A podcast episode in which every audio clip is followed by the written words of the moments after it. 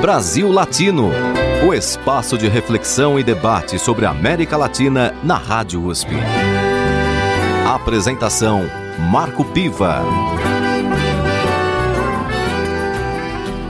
Olá, amigos e amigas do Brasil Latino, o programa que aproxima o Brasil da América Latina e a América Latina do Brasil. Todas as segundas-feiras, aqui na Rádio USP, apresentamos um panorama daquilo que está acontecendo em nosso continente. Entrevistas, notícias, informações e também música para você curtir.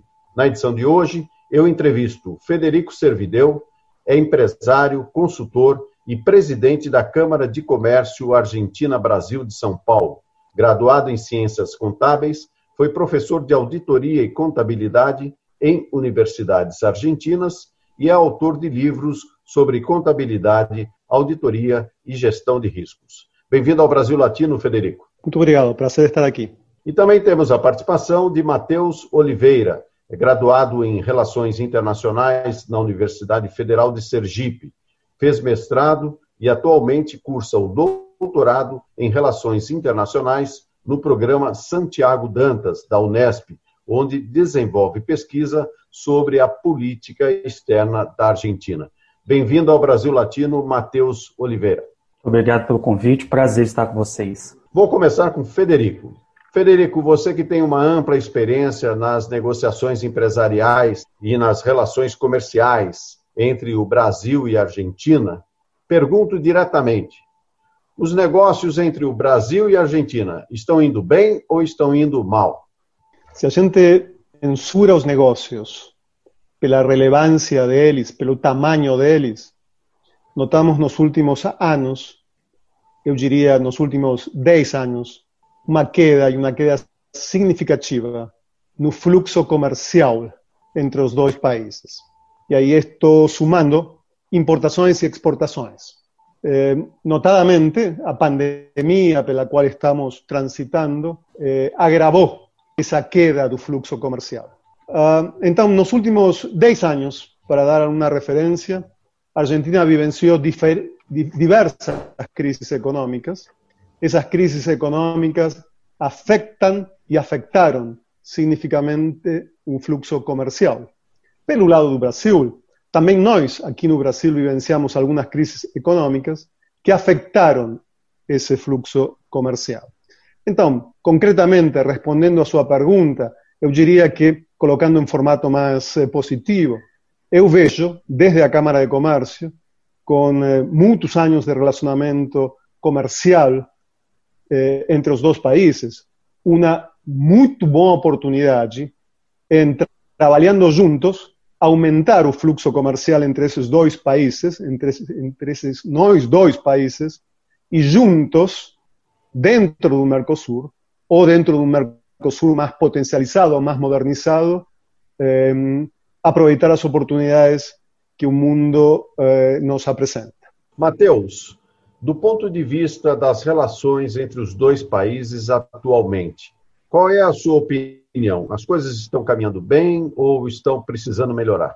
Acho que as coisas precisam melhorar, sim. Né? O, o, desde o período da campanha eleitoral, tanto é, principalmente na, na Argentina, Argentina começou a haver uma série de troca de farpas, algumas, é, é, inclusive num tom um pouco mais elevado, né, trocas de acusações de agressividades entre o então candidato a presidente Alberto Fernandes e, e o já presidente do Brasil, Jair Bolsonaro.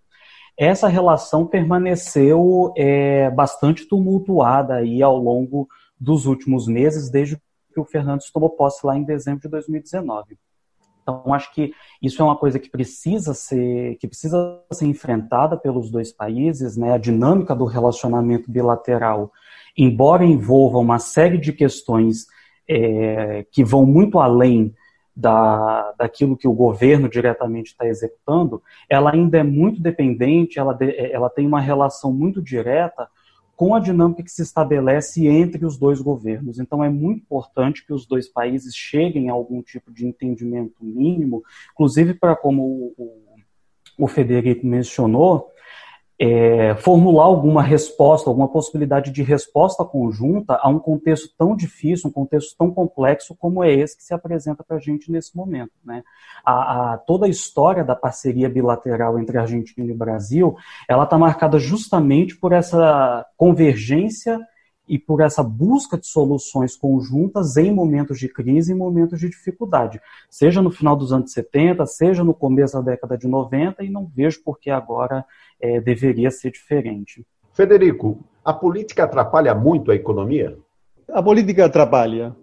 Seria muito naif da minha parte é, falar que em nossos países a economia vai para um lado e a política vai para o outro. A gente pode ver isso em outras geografias, porém na América Latina ainda não temos esse grau de maturidade. Coloquemos a palavra que, que vocês consideram oportuna. Então, respondendo concretamente a sua pergunta, atrapalha. No entanto, no entanto, eh, nós temos escutados dias declarações do recentemente nominado eh, embaixador argentino aqui em Brasil, Daniel Scioli. Daniel Scioli é uma figura políticamente relevante lá na Argentina.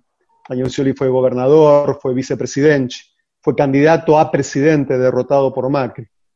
E aqueles que tiveram a oportunidade de escutar declarações dele, desde um momento lá atrás, a começo desse ano, quando ele foi indicado como, como embaixador, até a sua nomeação, notamos nas palavras deles um tom eh, conciliador, um tom de reconhecer que, deixando de lado algumas eh, palavras políticas, eh, o que eu sempre chamo a campanha acabou, não? a campanha lá na Argentina acabou e às vezes parecería ser que los políticos dan eh, palabras de campaña y no palabras de gestión, de administración, acho que eh, existe una oportunidad y notadamente también recientemente hemos escuchado en la cumbre del Mercosur declaraciones positivas en el sentido de procurar soluciones conjuntas del propio presidente Fernández, la cumbre virtual que aconteció en esos días.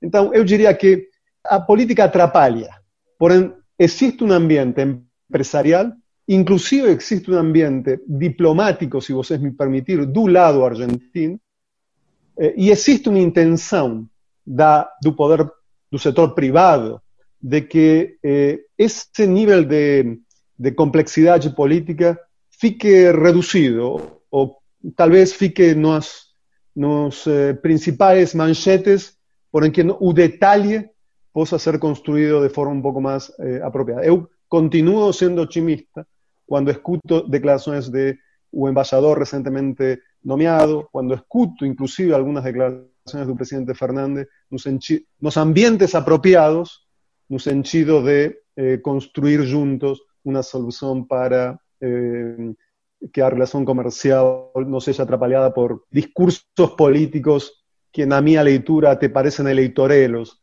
mais que eh, discursos estadistas. Mateus, no início deste século, principalmente na primeira década, tivemos na América Latina diferentes governos de recorte mais populares, de esquerda, centro-esquerda, e que isso, de certa forma, eh, coincidiu com iniciativas de organismos regionais, do fortalecimento das relações entre os países.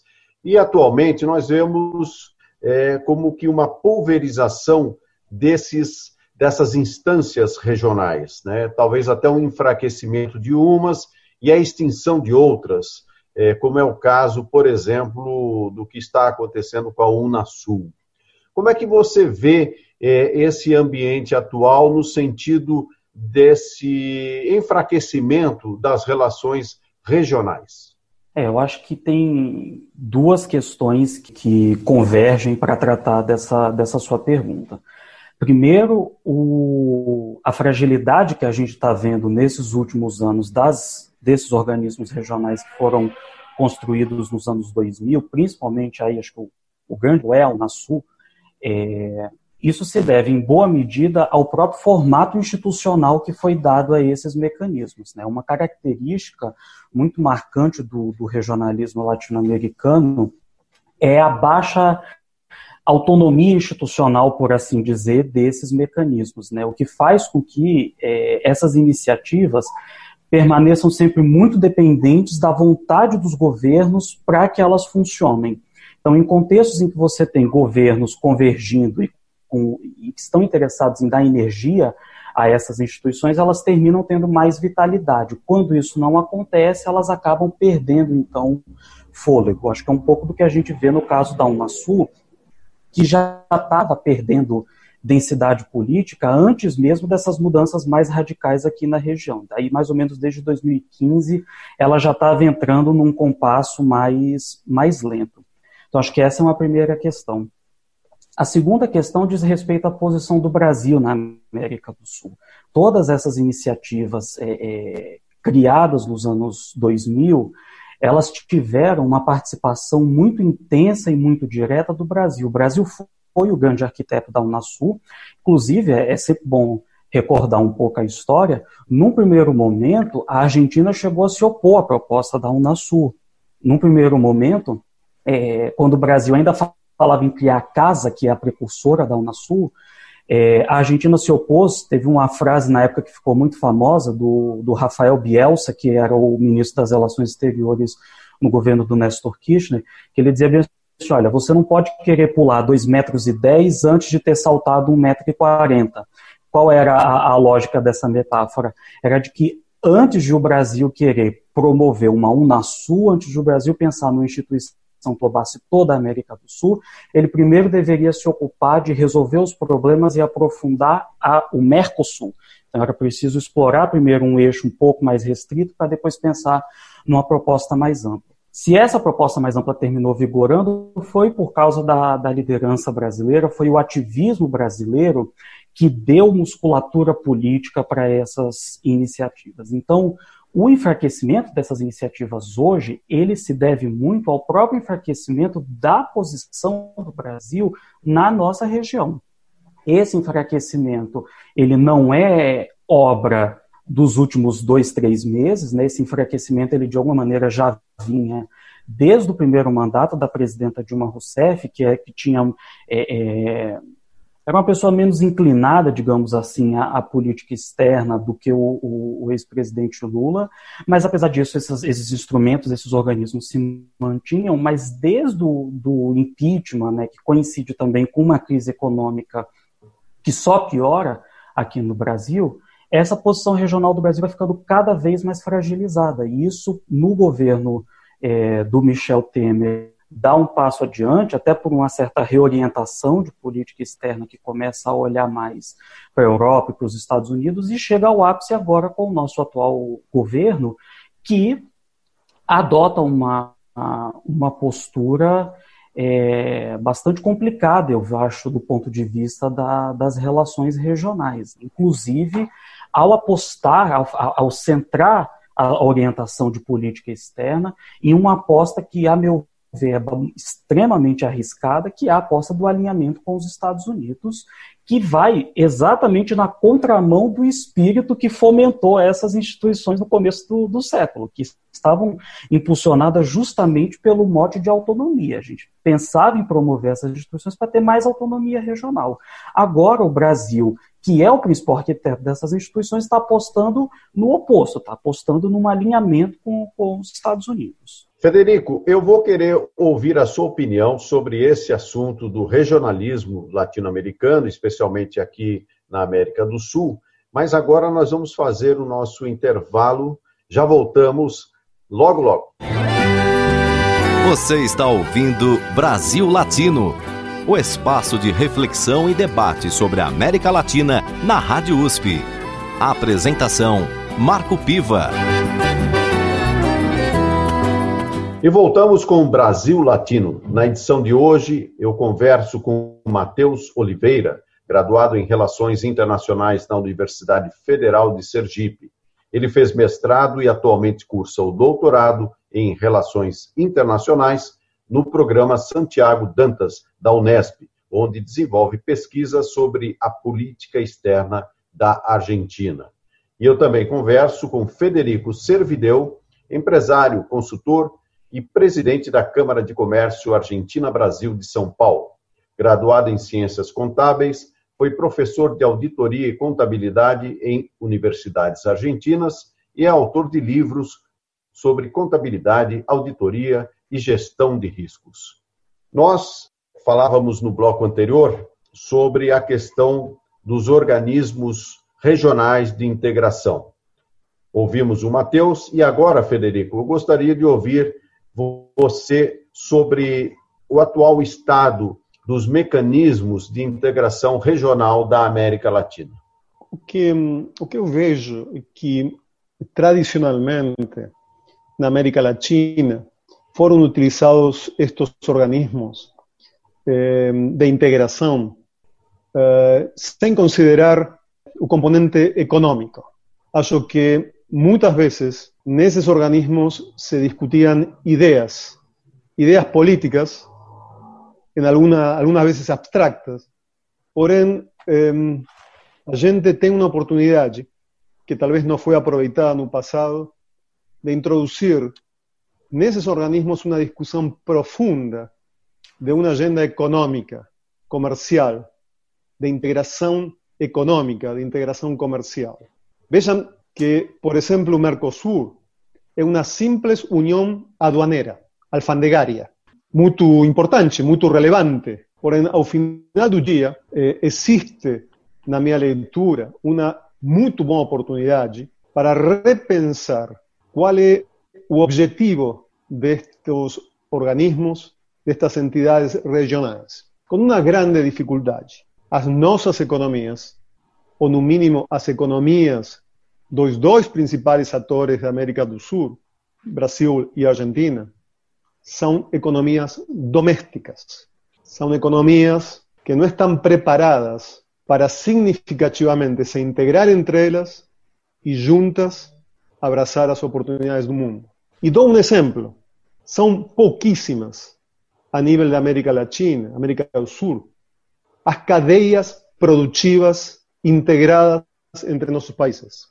A gente não tem uma parte da produção lá na Argentina. A gente tem uma filial que compra o que a gente produz aqui e vende lá. E quando eu tenho uma planta lá na Argentina, muitas vezes tenho essa planta porque é a única forma de produzir por restrições econômicas, políticas, conjunturais, se vocês quiserem. Então, eu acho que o próximo passo seria começar a olhar estes organismos regionais com uma leitura comercial, econômica, de integração de cadeias produtivas para aproveitar as efetivas vantagens comparativas de cada país e evitar, evitar que compitamos entre nós pelos mesmos mercados. Um bom exemplo de integração de cadeia produtiva, hoje muito afetada pela pandemia, é a cadeia produtiva entre Brasil e Argentina da indústria automotiva, que é prévia ao Mercosul, está fora do Mercosul, e não foi definida aqui. Foi definida em Detroit ou em Munich, não sei onde, não foi definida aqui, não foi definida em Brasília essa integração. Porém, não deixa de ser um exemplo para pensarmos se existem outras cadeias produtivas que possam ser integrar para aproveitar as vantagens comparativas de cada um dos países. Porque al final, Brasil, Argentina y el resto de la región tienen una enorme vantagem comparativa. Ou seja, quando eu comparo Brasil, quando comparamos Brasil com outros países fora da região, tem muitas coisas a favor. Porém, se isso não se transforma em riqueza, renda e emprego e progresso, e, e, e progresso para nossas populações, é uma vantagem comparativa que não diferencia, não, não é uma vantagem competitiva. Então, eu acho que os organismos internacionais deveriam não diria resetear a sua agenda, a agenda política, institucional é importante, faz parte, porém, se só se reduz a isso e não se introduz em temas comerciais e econômicos, talvez a gente está perdendo uma oportunidade de discutir coisas de maior impacto. Mateus, ainda sobre esse tema dos mecanismos regionais de integração, nós tivemos na história da América Latina, a ALAD, né, que foi um, um, um marco importante é, nesse processo. E atualmente vemos esse cenário mais próximo da desintegração ou de acordos bilaterais do que é, iniciativas multilaterais, como o Federico comentava, aproveitando essas cadeias produtivas. Como é que você observa o futuro próximo dos mecanismos regionais em nosso continente? É, eu acho que é uma questão bastante complexa e que deve ocupar é, bastante espaço na agenda dos próximos anos. Eu acho que, fundamentalmente, a gente tem que levar em consideração dois fatores é, é, para pensar nisso para o futuro. Primeiro é qual é a relevância que os diferentes governos da nossa região irão atribuir às relações, às relações regionais enquanto um canal importante é, das suas economias e das suas políticas externas. Essa demanda né, de intensificar o nosso comércio regional, por exemplo, isso é uma coisa que está posta pelo menos desde a década de 40, a década de 50, inclusive é, é, é a LAC e a LADI que você mencionou são, são exemplos disso. Né? Durante a crise da dívida, por exemplo, dos anos 80, se a gente recuperar os discursos de políticos na época, esse era um ponto que ele sempre enfatizava. A gente precisa aprofundar o comércio com a América Latina, a gente precisa fortalecer a nossa região enquanto um espaço econômico mais integrado. Essa é uma tarefa é, extremamente complexa de ser realizada, não apenas por uma questão de vontade política, mas também pelas próprias características estruturais das economias da nossa região, é, dentre as quais eu destacaria muito a, a forte dependência que a gente tem em relação aos movimentos mais mais amplos né, da economia internacional. A gente tem muito essa. É, é, esses, os nossos ciclos econômicos eles estão muito ligados a uma dinâmica mais sistêmica é, de evolução da economia. Então, acho que o, o, o primeiro desses pontos né, é justamente a, a, em que medida a nossa região, os nossos governos, e principalmente os governos dos países que têm maiores condições de liderar esse processo, Brasil, Argentina, é, em alguma medida Peru, Colômbia, mas também o México, se a gente pensa em termos de América Latina, é, em que medida esses governos vão encampar essa agenda. Nesse momento, a foto que nós temos desse momento não é muito, não, não sugere, a meu ver, muito otimismo, apesar de haver sinais, por exemplo, como sinais emitidos pelo governo da Argentina no, no, nos últimos meses. Eu concordo com a observação que o Federico fez anteriormente sobre a questão do Daniel Scioli. Eu acho que o fato de nomear o Scioli embaixador no Brasil, uma figura que tem muita densidade política, mostra é, a relevância e a importância que o governo da Argentina está dando ao Brasil. Quer dizer, não é um, um embaixador qualquer, é uma figura de muito peso político. Mas a gente não vê um esforço é, é, similar por parte do Brasil, embora o embaixador brasileiro na Argentina seja uma pessoa altamente qualificada, embaixador da NESE, mas a gente não vê esse empenho muito grande do Brasil é, vis-à-vis a região.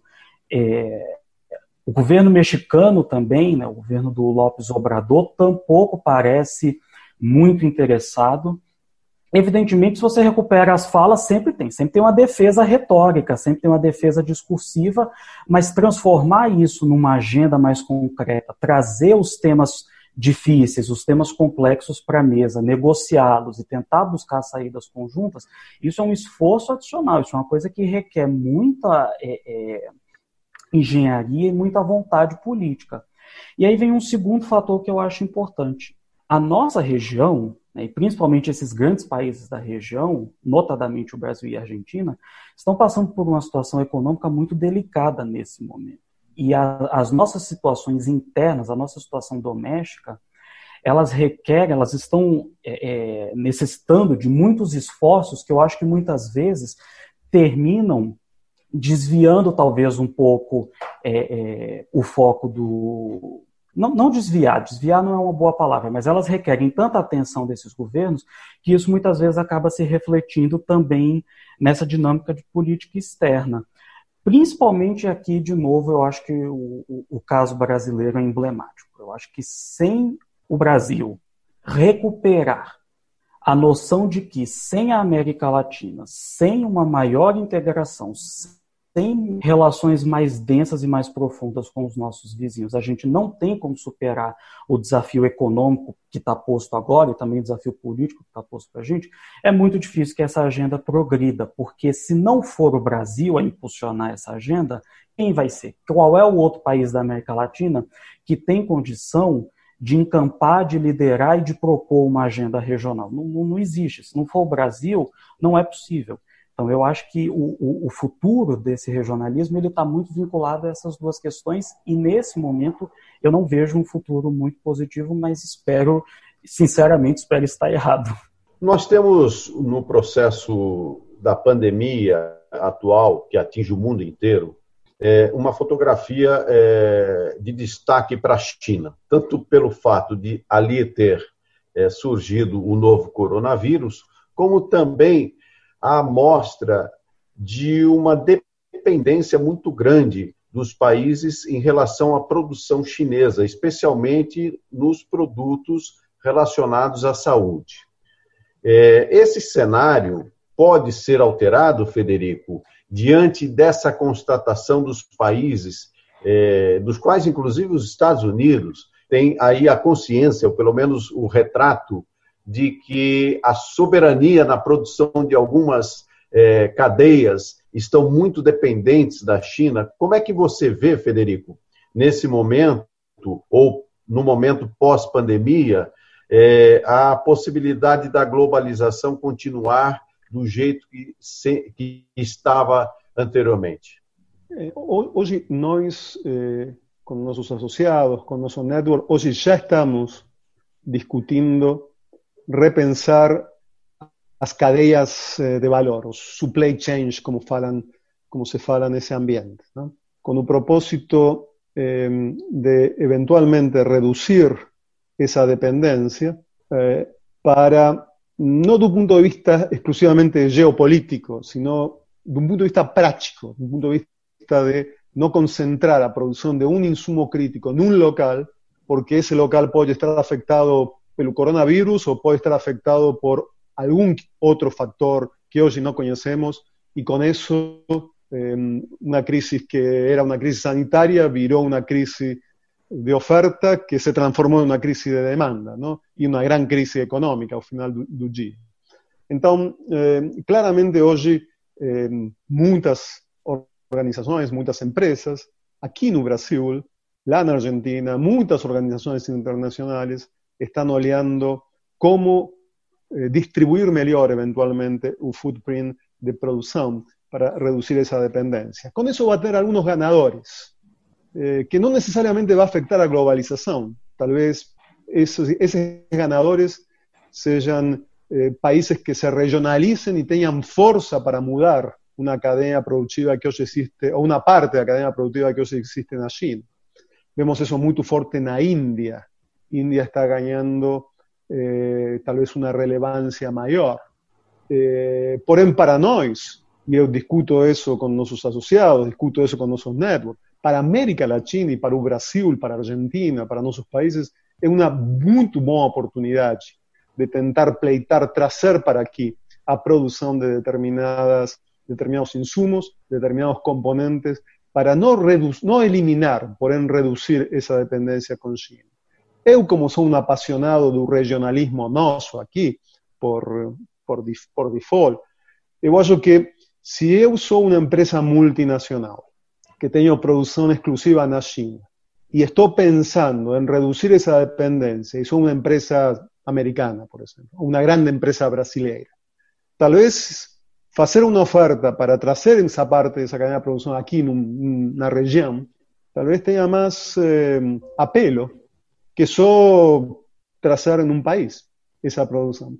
Eu acho que existe uma oportunidade concreta que lamentavelmente talvez outros estão aproveitando melhor que nós aqui, Índia. Talvez porque Índia, apesar de ter os problemas de coronavírus, viu aqui uma oportunidade grande de mudar cadeias produtivas. E não é mais, estamos falando de mudar trabalho, estamos falando de mudar renda, estamos falando de mudar investimentos. Dito esto, sendo muito honesto com vocês, aquello que imaginábamos un tiempo atrás, que iba a tener una migración significativa de cadena de producción de China para otros países, no está acontecendo na velocidade que algunos imaginaban atrás. Realmente eso requer tempo e investimentos. Porém, repito, olhando um lado otimista, acho que a gente, esta pandemia, no mínimo, nos traz uma reflexão de como localizar melhor as cadeias produtivas, eliminando dependencia, no só nos insumos médicos, eh, sino en otros tantos, ¿no? en electrónica, inclusive na indústria automotriz e outras. Perfeito. Nós vamos continuar nesse tema do novo coronavírus no próximo bloco, que é o último bloco da nossa conversa de hoje. Você está ouvindo Brasil Latino, o espaço de reflexão e debate sobre a América Latina na Rádio USP. A apresentação Marco Piva.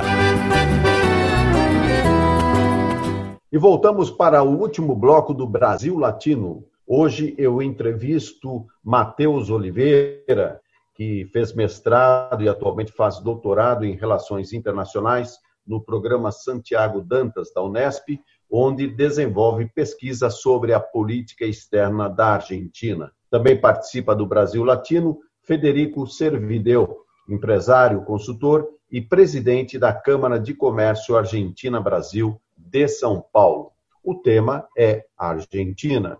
O tema também é, é como que o Brasil está manejando, desenvolvendo as relações com o nosso vizinho e principal parceiro comercial na região. Mateus, no último bloco entramos no tema do novo coronavírus, que está afetando enormemente a economia de todos os países, ou seja, não há um país que não esteja aí é, é, tendo que repensar bastante o seu futuro econômico. Evidentemente que, por conta da globalização que até então é, vinha acontecendo, alguns países podem até aproveitar isto como uma grande oportunidade. Mas você, especificamente, como um estudioso da política externa argentina, como um estudioso das relações do Brasil com a Argentina e vendo esse panorama econômico, qual é a sua avaliação? O que, que nós podemos esperar a partir disso? Eu acho que o primeiro ponto que a gente tem que ter em mente é o seguinte: é, no caso de Brasil e da Argentina, o que a pandemia está fazendo é agravar uma situação que já não era necessariamente boa. Então, não é que a pandemia criou uma crise na Argentina, a pandemia não criou uma crise econômica no Brasil. Os dois países já estavam em uma situação econômica bastante delicada e a pandemia, obviamente, está agravando isso de maneira muito acentuada. Né? Os dados recentes, até a Fundação Getúlio Vargas, há um tempo, lançou uma, dados indicando que o Brasil já estava sinalizando para uma recessão antes do primeiro trimestre, a Argentina nem se fala. Né? A expectativa mais otimista que a gente tinha no começo do ano era que o, o PIB ia ser mais ou menos igual ao de 2019, que já teria, então, é, é uma sinalização bastante negativa. Agora, é, a nossa perspectiva de futuro fica invariavelmente muito comprometida e muito agravada por conta dessa paralisação bastante ampla da economia, que foi até maior na Argentina, que desde muito cedo investiu numa quarentena muito mais rígida. Eu acho que do ponto de vista é, da Argentina, é, isso vai ter implicações muito severas. Eu não sou um especialista em economia, mas eu chuto aí que o PIB deve ter uma contração que talvez ultrapasse 10%, que seria o pior resultado da economia argentina desde a crise de 2001. E isso num momento que já tem uma outra questão muito delicada transcorrendo, que são as negociações da dívida externa. Então, é necessário que, nesse momento, a recuperação da economia argentina é, é, é extremamente importante para o governo, os sinais de recuperação são muito importantes, entre outras coisas, porque isso influencia as perspectivas das negociações para a reestruturação da dívida do país. Quer dizer, sem uma recuperação do crescimento econômico, principalmente das exportações, fica muito complicado enfrentar esse problema do endividamento externo o que inclusive eu acho que ajuda a, a, ter um pouco em mente do futuro das relações da Argentina com a China, porque a China, que recentemente inclusive passou o Brasil né, como principal parceiro comercial da Argentina, vai ter um papel, a demanda chinesa vai ter um papel muito importante no esforço de recuperação do setor externo da economia argentina. Então, acho que isso é uma coisa que, que precisa ser posta em perspectiva. A outra coisa, e aqui pensando mais do ponto de vista das relações bilaterais, é que a Argentina precisa que o Brasil se recupere também. Sem uma recuperação da economia brasileira, um setor muito importante da, da, das exportações argentinas, que é o setor de manufaturas, fica bastante comprometido. Por mais que a China seja um grande comprador, e a China é um grande comprador, ela compra essencialmente produtos primários. Né? O principal destino de exportação, o principal mercado para os produtos manufaturados, ou seja, produtos que têm mais tecnologia, que têm maior valor agregado, é, o principal destino desses produtos é o Brasil. Então, não é por acaso, por exemplo, que a Argentina terminou se retirando das negociações para um tratado de livre comércio que estava tá sendo negociado entre o Mercosul e a Coreia do Sul. Por que, que ela está se retirando? Ela está se retirando porque ela precisa recuperar exportações de produtos manufaturados e sabe que num um eventual acordo de livre comércio com um país industrializado como é a, a Coreia do Sul, com a indústria altamente desenvolvida, isso vai prejudicar o desempenho do setor manufatureiro argentino. Então, é, para resumir, para ser mais enxuto, eu acho que essa a, a, primeira questão que a gente tem que ter em vista é o coronavírus não criou uma crise, ele agravou uma crise. E a outra coisa é que ele também não pode ser considerado como o fim do mundo. A gente não sabe exatamente o que vem depois, mas o que quer que venha depois vai ser resultado daquilo que a gente fizer durante o processo. Né? O, futuro ele é incerto, mas ele não é de todo imprevisível. Ele responde àquilo que nós estamos fazendo no presente. Então, eu acho que a, a, essa situação que o coronavírus criou só torna ainda mais urgente a necessidade de os dois países, é, inclusive para usar uma expressão comum na Argentina, que eles façam um, esforço de sinceramento da, da, das relações bilaterais, do, do desenvolvimento do Mercosul, para que isso é, seja uma forma também de enfrentamento das dificuldades que essa pandemia está criando. Federico, a característica do argentino em relação à moeda está muito vinculada ao dólar.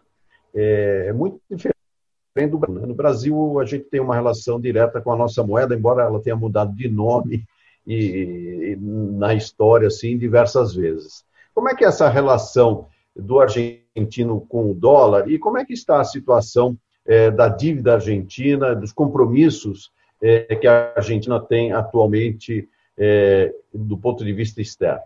A relação de, dos, dos argentinos com o dólar é uma relação de, que se explica pela total desconfiança que os argentinos têm da moeda argentina, qualquer seja essa moeda, ¿no? porque também a gente passou por N moedas Então, na realidade, eh, os argentinos utilizam a moeda local, o peso argentino hoje, só para as transações correntes. Porém, a poupança, os ativos, eh, os investimentos, são todos não feitos em dólares, pensados em dólares.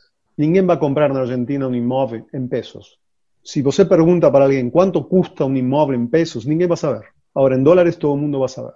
Isso é um problema crônico. Não? Assim como o Brasil resolveu com um plano real a inflação, nós, no, nós, os argentinos, nós argentinos não conseguimos resolver a inflação. Vamos a fechar este ano com uma crise econômica significativa, como foi falado aqui pelo Mateus, e com uma inflação de 50%, 60%. Então, respondendo à tua pergunta, a Argentina tem um problema muito significativo. Não, ter, não, ter, não tem moeda e não tem sistema financeiro também não. Porque uma das consequências de não ter moeda é não ter sistema financeiro local cualquier banco privado brasileiro, o mayor banco privado brasileiro, es mayor que todo sistema financiero argentino. Mayor by far. Entonces, ese es un problema crónico. Asociado a inflación crónica, inflación que eh, no conseguimos resolver, inflación que, en, en, una palabra, se resume que Argentina, en su historia, siempre gastó más, Argentina como país, o gobierno argentino, o Estado argentino, si usted quiser, gastó siempre más lo que arrecadó. Las despesas siempre fueron mayores que las receitas. Y eso se financia con inflación, básicamente, o con dívidas.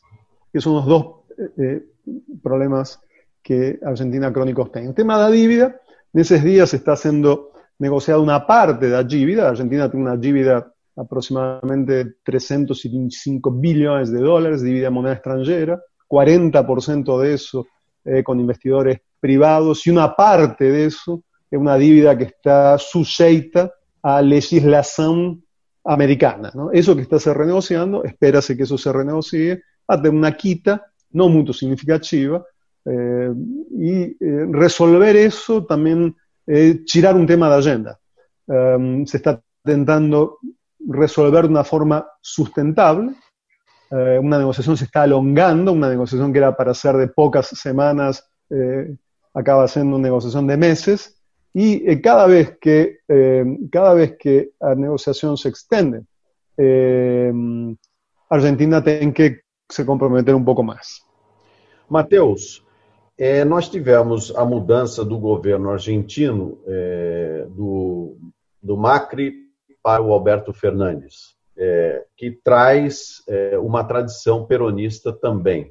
E a sua vice-presidente, a Cristina Kirchner, é, teve e tem um papel também importante na Argentina.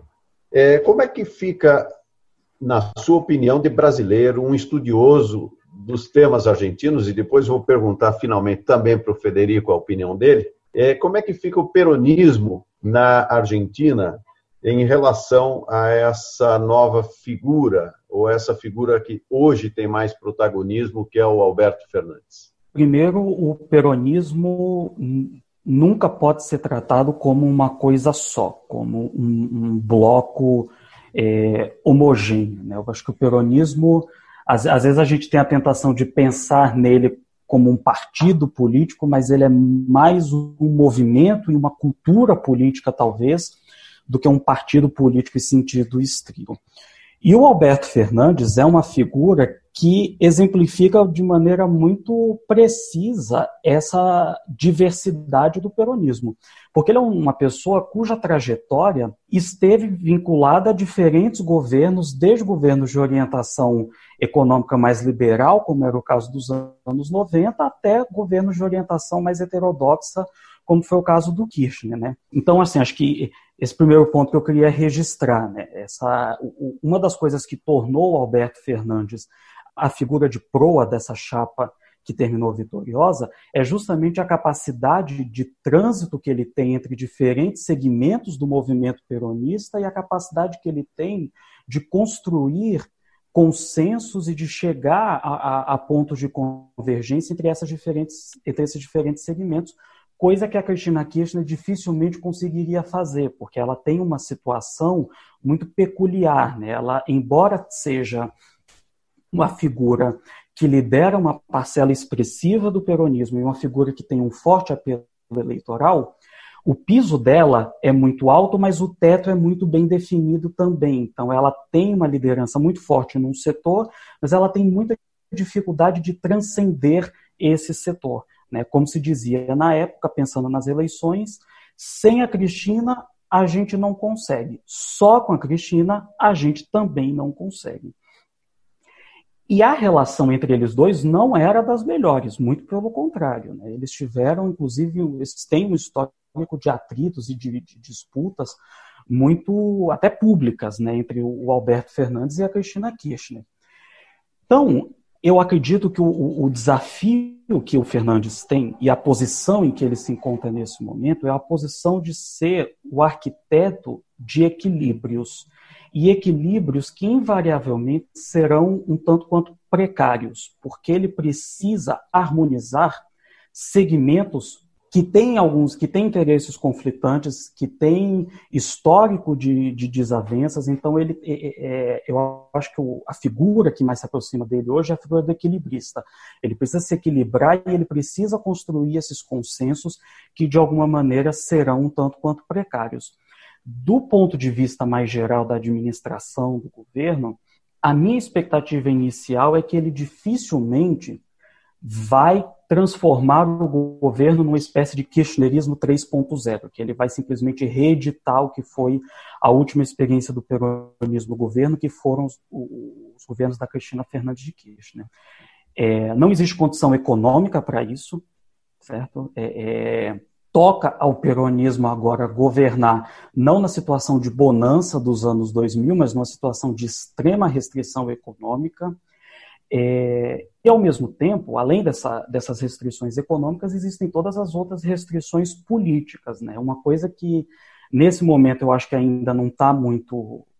É, ainda não ganhou muita atração, mas eu ainda acho que vai ser um, uma coisa que a gente precisa ficar de olho é a relação dele com o governador, o atual governador de Buenos Aires, o Axel Kicillof, que é talvez o principal pupilo herdeiro da Cristina Kirchner, governando uma província que é geralmente fonte de muita dor de cabeça para o governo federal.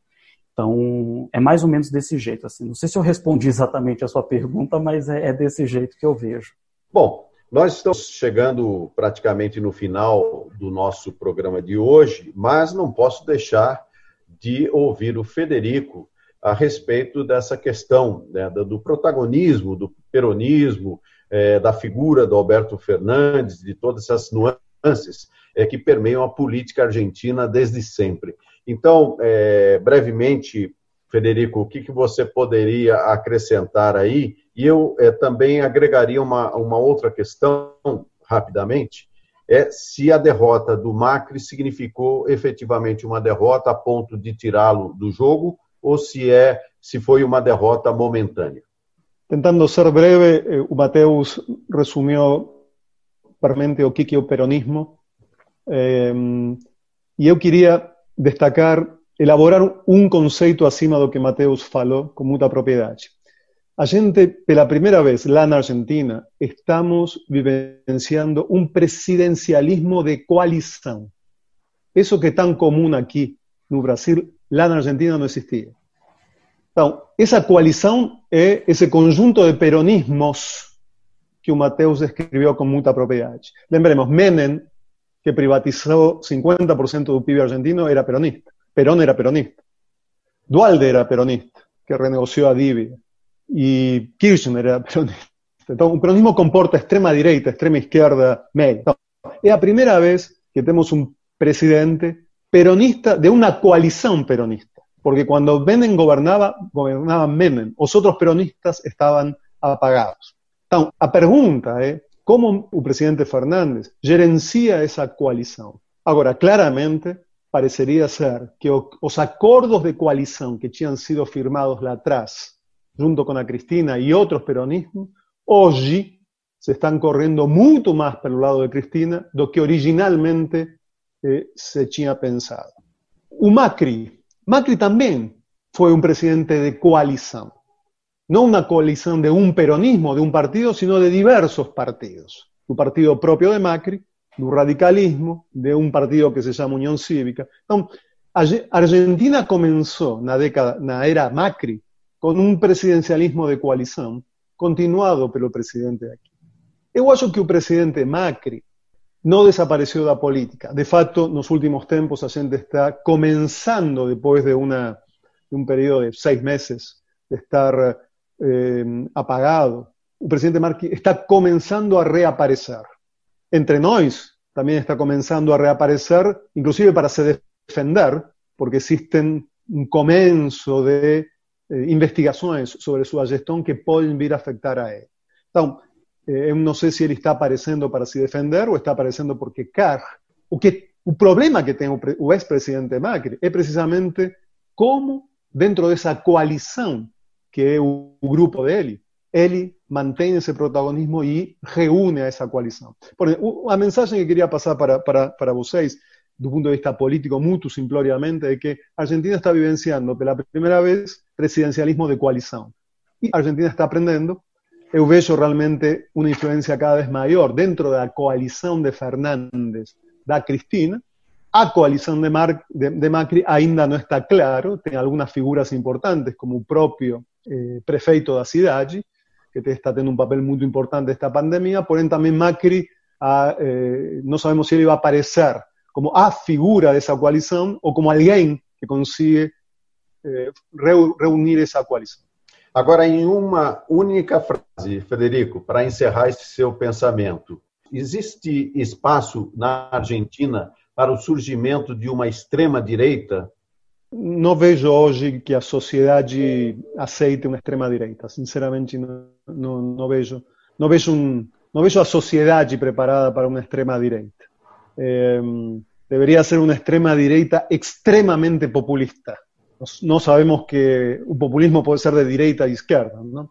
Por ende, debería debería ser extremamente populista, con mucho dinero que Argentina no tiene. Yo acho que en un curto plazo no enxergo realmente un movimiento de extrema na Argentina, un movimiento político con, con volumen de extrema direita lá na Argentina. Muito bem, então com essa resposta encerro o Brasil Latino de hoje, que teve a participação do Federico Servideu, empresário, consultor e presidente da Câmara de Comércio Argentina-Brasil de São Paulo. Também tivemos a participação de Matheus Oliveira, graduado em Relações Internacionais, fez mestrado e atualmente faz doutorado em Relações Internacionais no programa Santiago Dantas. Ele é um especialista em política externa argentina. Matheus, um breve é, comentário final e as suas é, despedidas aqui para o público do Brasil Latino. Foi um prazer participar, gostei bastante da conversa e um abraço a todos. Fiquem em casa e espero aqui até a próxima. Frederico, seus comentários finais. Muito obrigado pela oportunidade, muito obrigado, Matheus. Foi um prazer para mim compartilhar contigo. Muito obrigado, Marco, viva pela, pela oportunidade. É, a, a minha única mensagem é Yo acredito firmemente que Brasil y Argentina y América Latina estamos condenados, estamos condenados a estarmos juntos. Entonces, cuanto antes a gente comience a pensar en políticas de largo plazo para tangibilizar esa junción de nuestros países, más rápidamente vamos a poder resolver los problemas de nuestras poblaciones. Estoy convencido, tal vez sea muy romántico, pero acredito firmemente la integración de nuestros países para benefício das nossas populações. Terminamos por aqui mais uma edição do Brasil Latino, que vai ao ar toda segunda-feira, às 5 da tarde, pela Rádio USP FM 93,7 São Paulo e 107,9 em Ribeirão Preto. Nosso programa tem a produção de áudio de Benê Ribeiro, produção de Alexandre Veiga, assistente de produção Ítalo Piva e curadoria musical Carlinhos Antunes. Você pode ouvir todas as edições do Brasil Latino em formato de podcast em soundcloud.com brlatino e também nas principais plataformas de áudio. Acompanhe conteúdos exclusivos na nossa página no Facebook. Basta procurar por Brasil Latino. E se quiser falar com a gente, escreva para ouvinte@usp.br, repetindo ouvinte@usp.br. O Brasil Latino fica por aqui e eu espero sua audiência em nossa próxima edição. E vamos encerrar com nada mais, nada menos do que o grande Astor Piazzolla interpretando Adiós Nonino. Um abraço latino-americano e até lá.